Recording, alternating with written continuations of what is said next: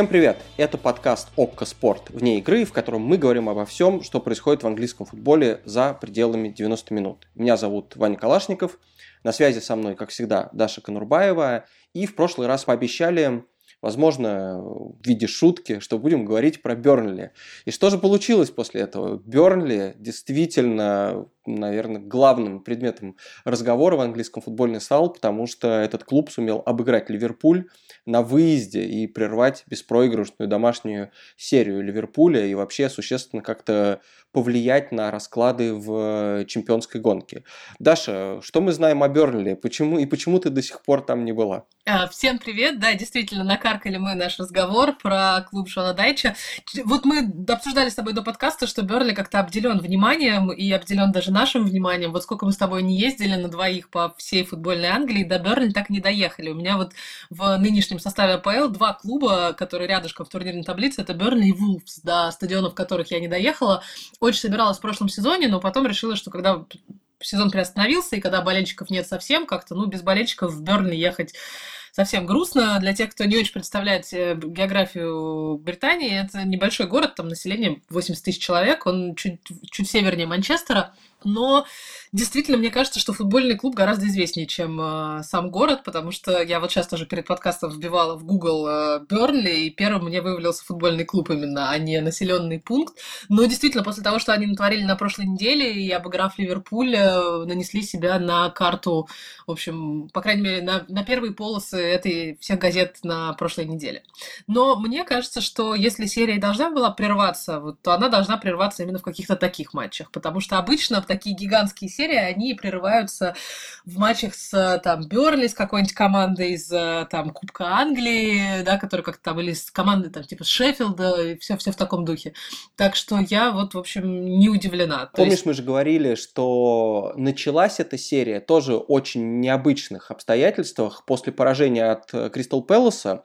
Ну, в принципе, команда не то чтобы плохая, да, но смысл в том, что там, по-моему, в этом матче два гола забил Кристиан Бентеки, который который э, до этого пытался в Ливерпуле играть и довольно неуспешно. Ну, и, в общем, такое событие, как дубль Кристиана Бентеки, оно, в принципе, из ряда вон, а уж тем более в гостевом матче против Ливерпуля. Поэтому, да, как э, началась эта серия после странного неожиданного поражения, так и, в общем, закончилась тоже абсолютно нелогичным матчем, про который даже сам Клоп сказал, что ну, такой матч нельзя проиграть, но мы как-то умудрились, потому что понятно, что Ливерпуль владел преимуществом и так далее.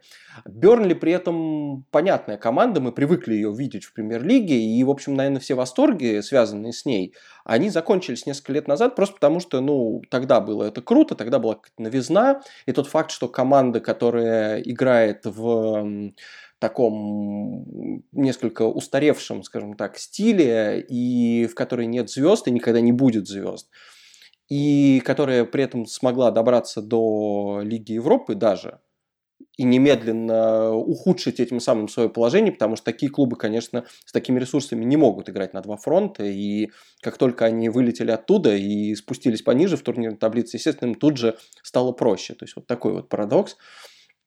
Ну, тем не менее, мы знаем, что это команда, которая может нас всех удивить и порадовать. Э, и не только своим дуболомным стилем игры, при этом довольно эффективным, но и э, лучшим голосом э, в премьер-лиге. Шендайч, тренер Бернли, по-моему, всегда выигрывает номинацию, если бы за это действительно давали приз. Как Бруно Фернандес забирает каждый месяц приз лучшего игрока, так Шон Дайч каждый бы месяц совершенно точно забирал приз за лучший голос премьер-лиги, потому что у него звучит так, как примерно, не знаю, как будто у человека жестяное ведро на голову надето. Не знаю, у меня такие ассоциации. Well, no, it's a fact. I did. I also, um, I also smoke uh, exhaust pipes, as I've been told in the past that that's what makes my throat like this. I have gravel for breakfast. That was another thing. So them three combined often are the things I use to keep this voice sounding how it is. Он всегда меня пугает. Я ни разу не брала у него интервью вживую, потому что, может быть, я не, я не верю, кстати, что я была на матчах Бернли в этом году. А, хотя, возможно, мне стоит начать ездить на такие именно матчи, а не на большие какие-то игры между командами топ-6, потому что они выдают унылые 0-0 по моему опыту, а вот Бернли всегда получается что-то веселое.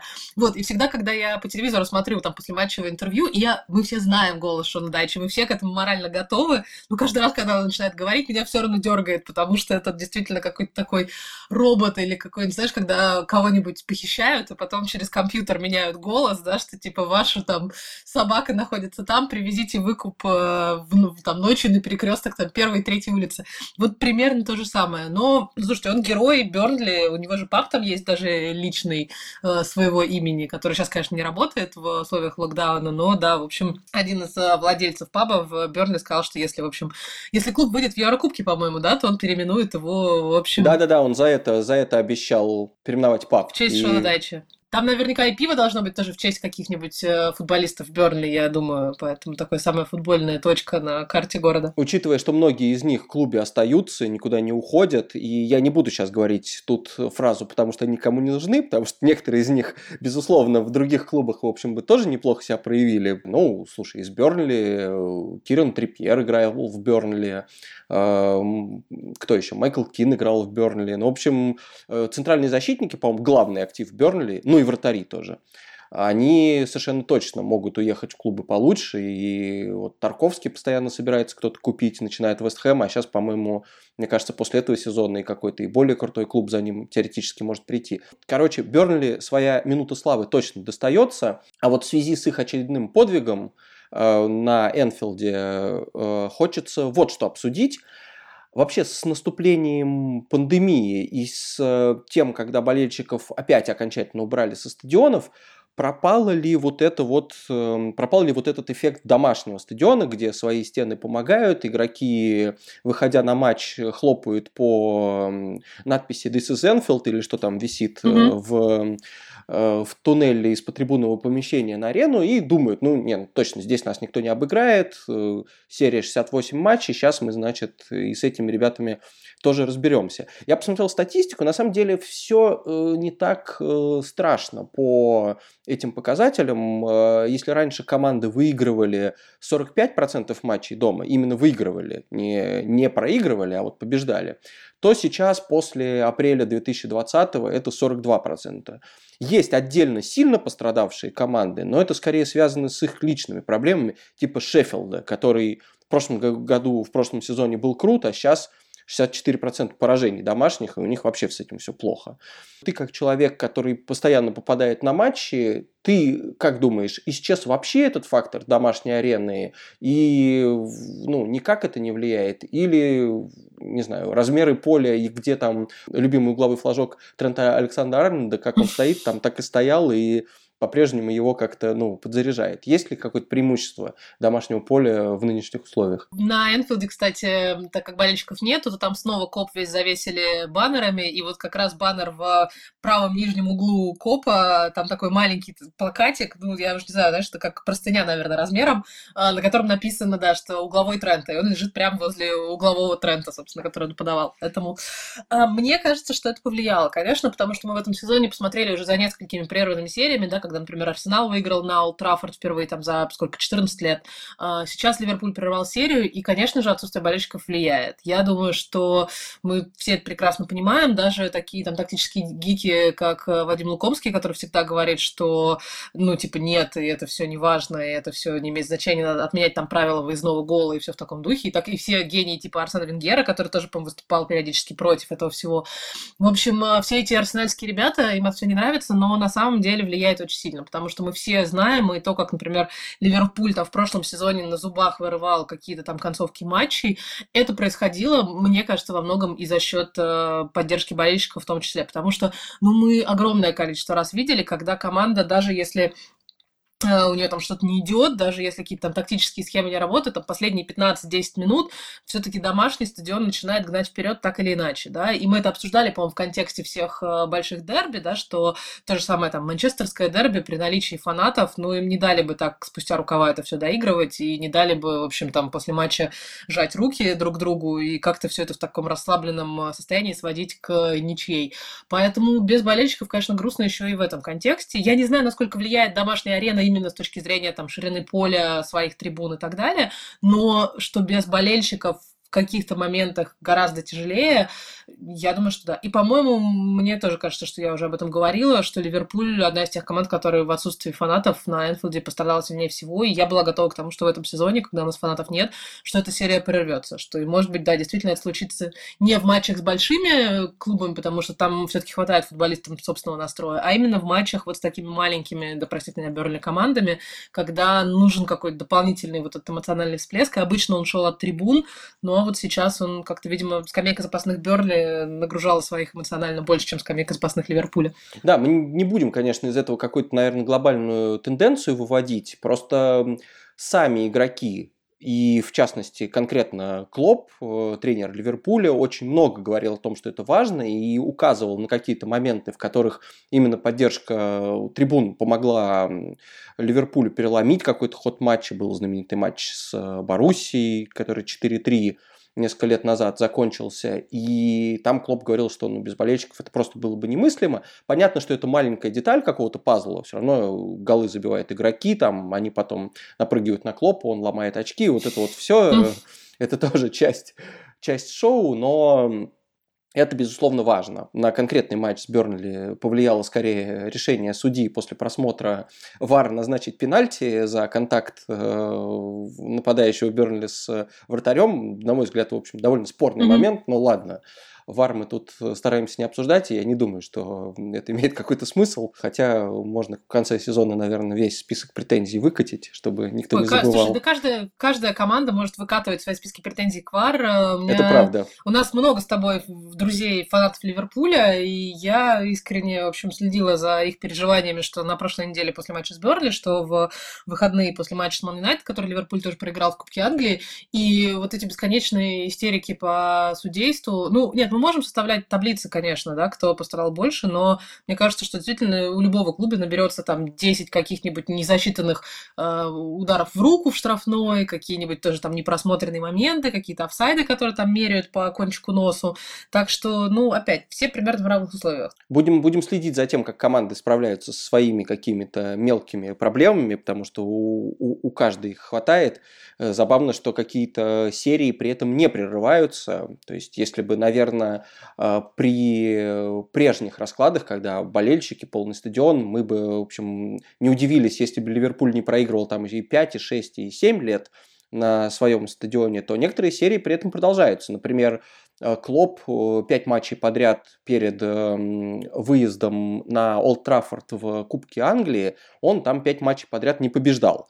С Ливерпулем. И, ну, то есть, с одной стороны, такая странная серия, да, понятно, что Ливерпуль Э, на протяжении этих, э, этого времени уж точно был посильнее в среднем, чем Манчестер Юнайтед, тем не менее, вот как-то не складывалось, не складывалось и не сложилось в очередной раз. Хотя вроде бы мы привыкли один клуб как чуть, чуть выше другого ставить на, на, на этом отрезке, и уж э, в данном случае какое-то отсутствие зрителей никак не могло помешать Клопу эту серию прервать. Тем не менее, этого не произошло. То есть тут, конечно, как, конкретный кризис конкретной команды на такие серии куда больше влияет, чем наличие или отсутствие болельщиков.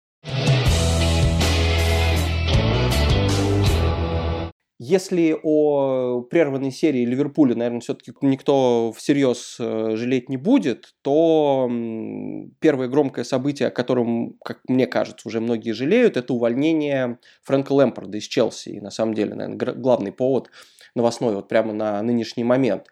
Э, тоже сразу хочется сказать, что жалко, при этом не могу сказать, что неожиданно, да, потому что Э, все те инсайды, которые выкатил Атлетик после, сразу после его увольнения, они указывали на то, что конфликт у него какой-то, э, во-первых, затяжной, угу.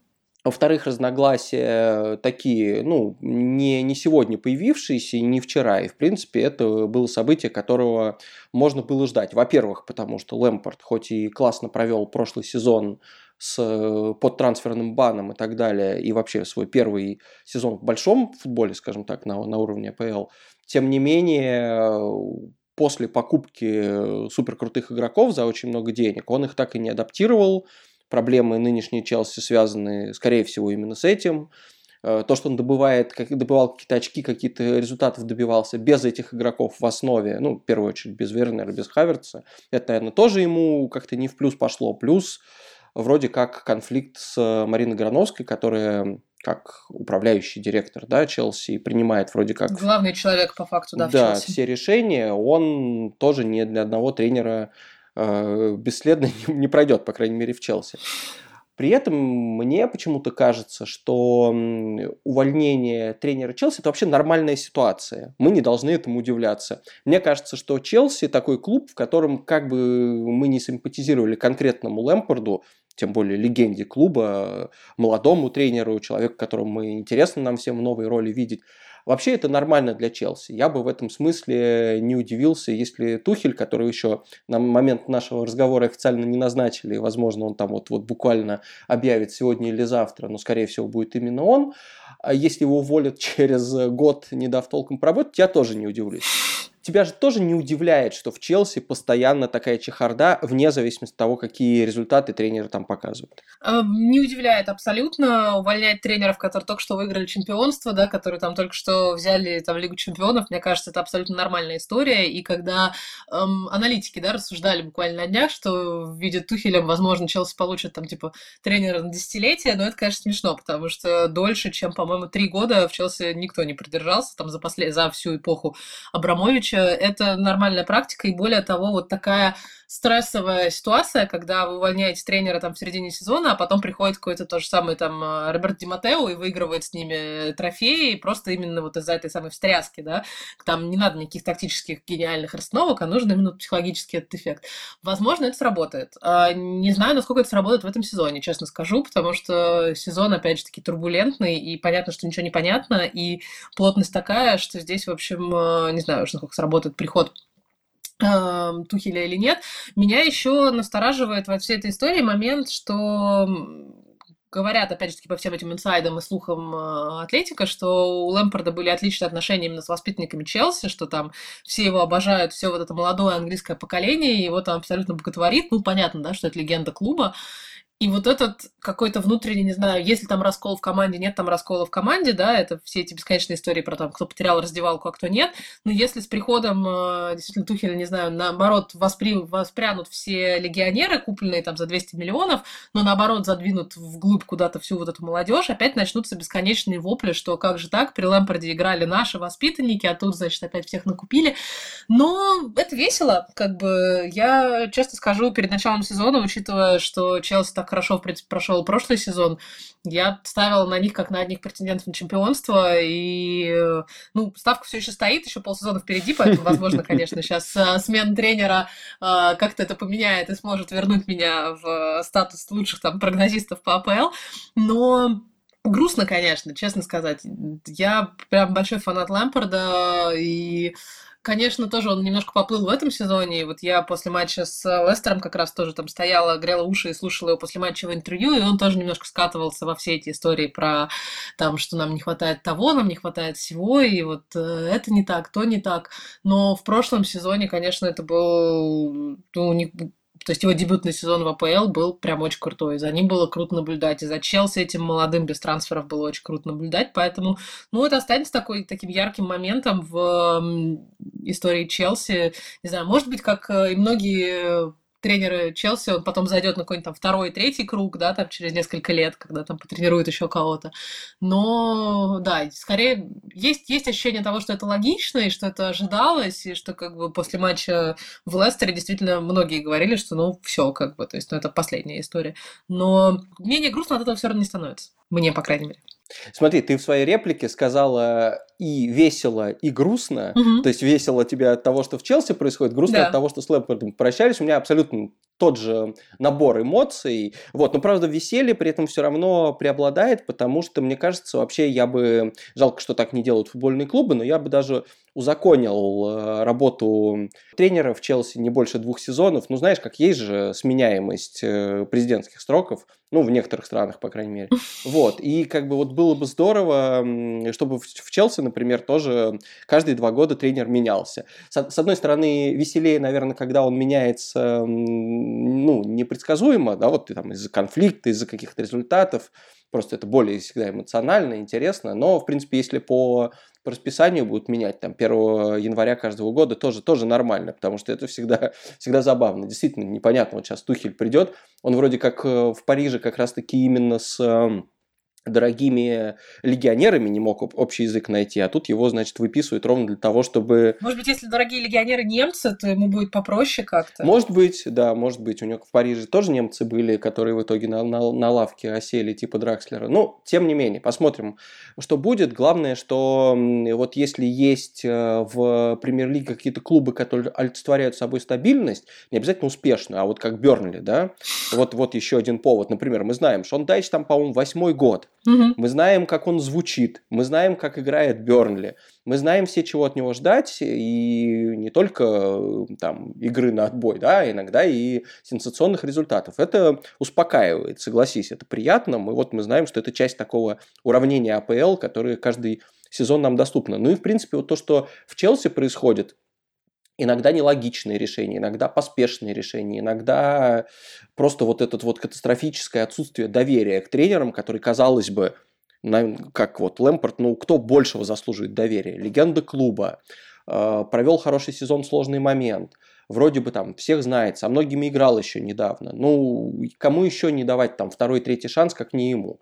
Но нет, и он уходит. В общем, в смысле веселья, развлечения я на Челси рассчитываю дальше. И единственное, что мне хотелось, ну, хочется, чтобы действительно не страдали какие-то люди типа Мейсона Маунта, который, по-моему, я, я не удивился бы, если бы он вслед за Лэмпордом убежал просто бы из Челси, потому что он у него и в дерби играл, и последний матч Лэмпорда он вышел с капитанской повязкой. Более того, насколько я понимаю, он забил, по-моему, первые и последние голы угу. Челси при Лэмпорде. В общем, ну это просто история. Я надеюсь, что если, скажем так, если Лэмпорд возглавит клуб чемпионшипа, то туда Маунту не надо идти. А вот если Лэмпорд окажется в каком-нибудь интересном месте в следующий раз, я бы на месте Маунта просто к нему убегал, потому что этот союз был максимально эффективный. Ты, кстати, как думаешь, где мы увидим Лэмпорда в ближайшее время, увидим ли мы его где-то, или он пойдет э, на Sky Sports и будет там в кресле эксперта сидеть э, до конца сезона. Ну, кстати, интересно же, пандемия изменила не только трансферный рынок, да, что зимой никто не делает покупок громких, вообще никто особо трансферов не планирует, и как бы ситуация с Челси скорее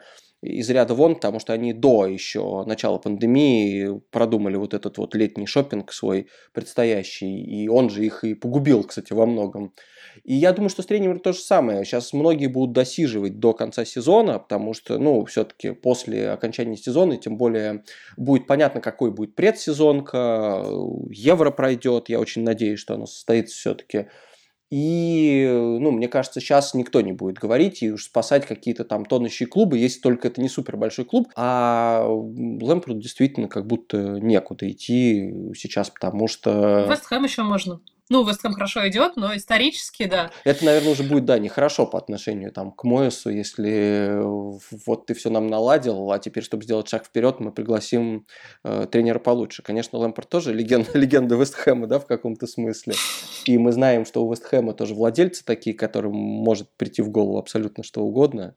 В общем, не, не самые стабильные люди в мире, у которых там ну, дети в Твиттере с, сливают трансферные новости. В общем, там, там много своего веселья.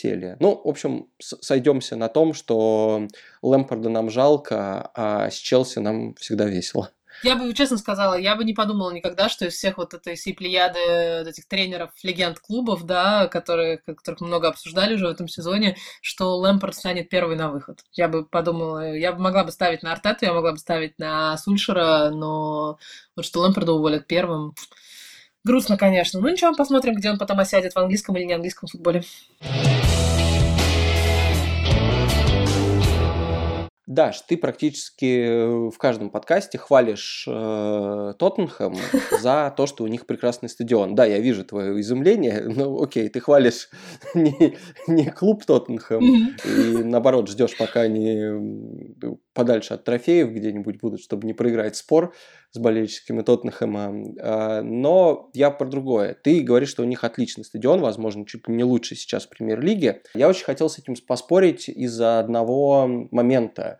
в какой-то трансляции, где не было вот этого вот искусственного шума трибун, а был, по только, были только комментаторы и крики игроков, я после очередного забитого гола, очевидно, соном с передачи Кейна, потому что других не бывает, услышал кошмарную музыку после, сразу после гола. Ну, у меня претензии даже не сколько, наверное, к музыке, хотя это была, знаешь, музыка из мемов, э, композиция Sandstorm э, группы или диджея, не знаю, Даруда. И, ну, просто мне показалось настолько неуместным включать какую-то, не имеющую никакого отношения к футболу, э, музыку на пустом стадионе, где, в общем, кроме самих игроков и персонала некому радоваться – Э, и вдут в три раза громче, чем выкрики самих игроков, звучит непонятно что, и как-то совершенно, мне кажется, даже портит момент радости от забитого гола. Я вот не понял, зачем это вообще все нужно,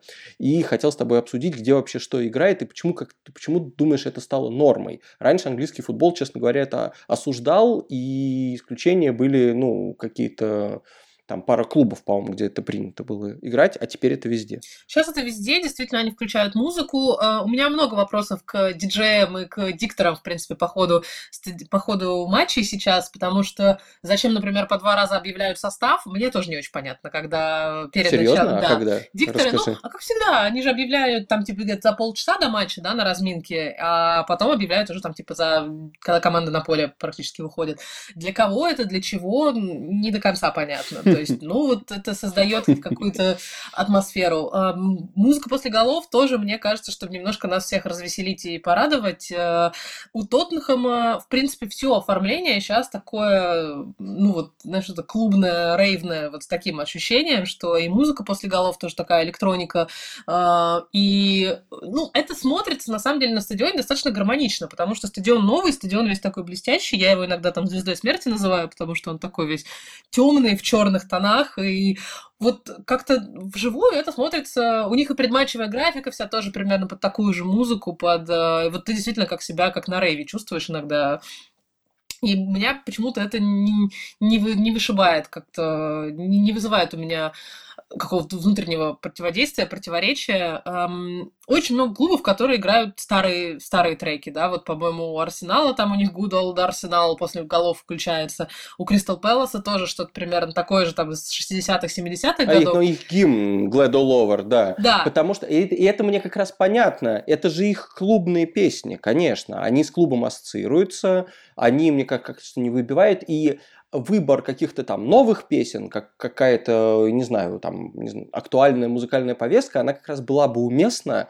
если бы были зрители на стадионе, которые порадовались в этом, потому что команды часто раньше выходили на поле под какие-то, скажем так, более актуальные хиты, просто чтобы люди, которые пришли на стадион, чтобы они тоже там перед э, разминкой порадовались тому, что они слышат что-то, что они слушают и так дома, в торговых центрах или где-то еще.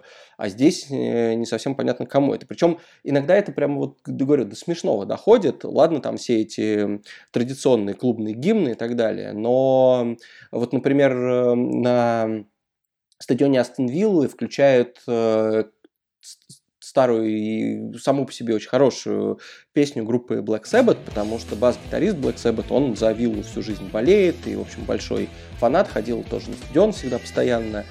Э, но когда вот именно на пустом стадионе ты видишь не радость людей, которых эта музыка бы там завела, она действительно какая-то тоже подразумевает, что под нее можно попрыгать, поорать и порадоваться голу, а когда ты видишь, что Грилиш, э, Уоткинс и Эльгази обнимаются под песню, которую, наверное, они в жизни сами никогда не слушали, никогда бы не включили и вообще, наверное, знают только в контексте там футбольного клуба, и, а может быть даже и, и, и без этого и не слышали. Это, конечно, немножко смешно. Ну или когда там на стадионе Челси играет песня, в названии которой есть слово Челси, это Челси Дайгер, группы Фрателлис, которая из Глазго и болеет за Селтик.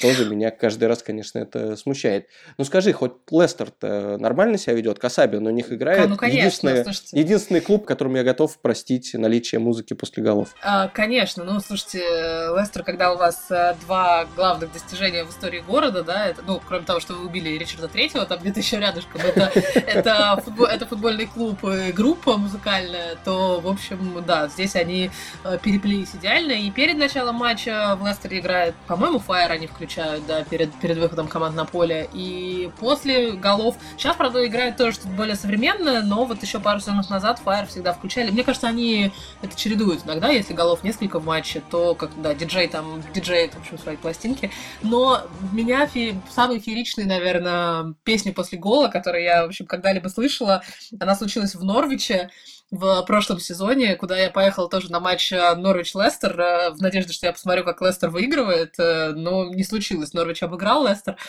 и они включали «Самбо Ди Жанейро», и как бы я понимаю, что это футбольная достаточно песня, но в Норвиче, когда это был какой-то там типа февраль, и было дождливо, и было это максимально далеко все от Бразилии по ощущениям, я понимаю, что в Норвиче не так много голов они забивали, но вот это вот было немножко очень странно, хотя тогда еще были зрители, тогда еще были болельщики, и как-то это прям всем подняло настроение, очень существенно. А ты знаешь, знаешь, почему они ее включали? Нет.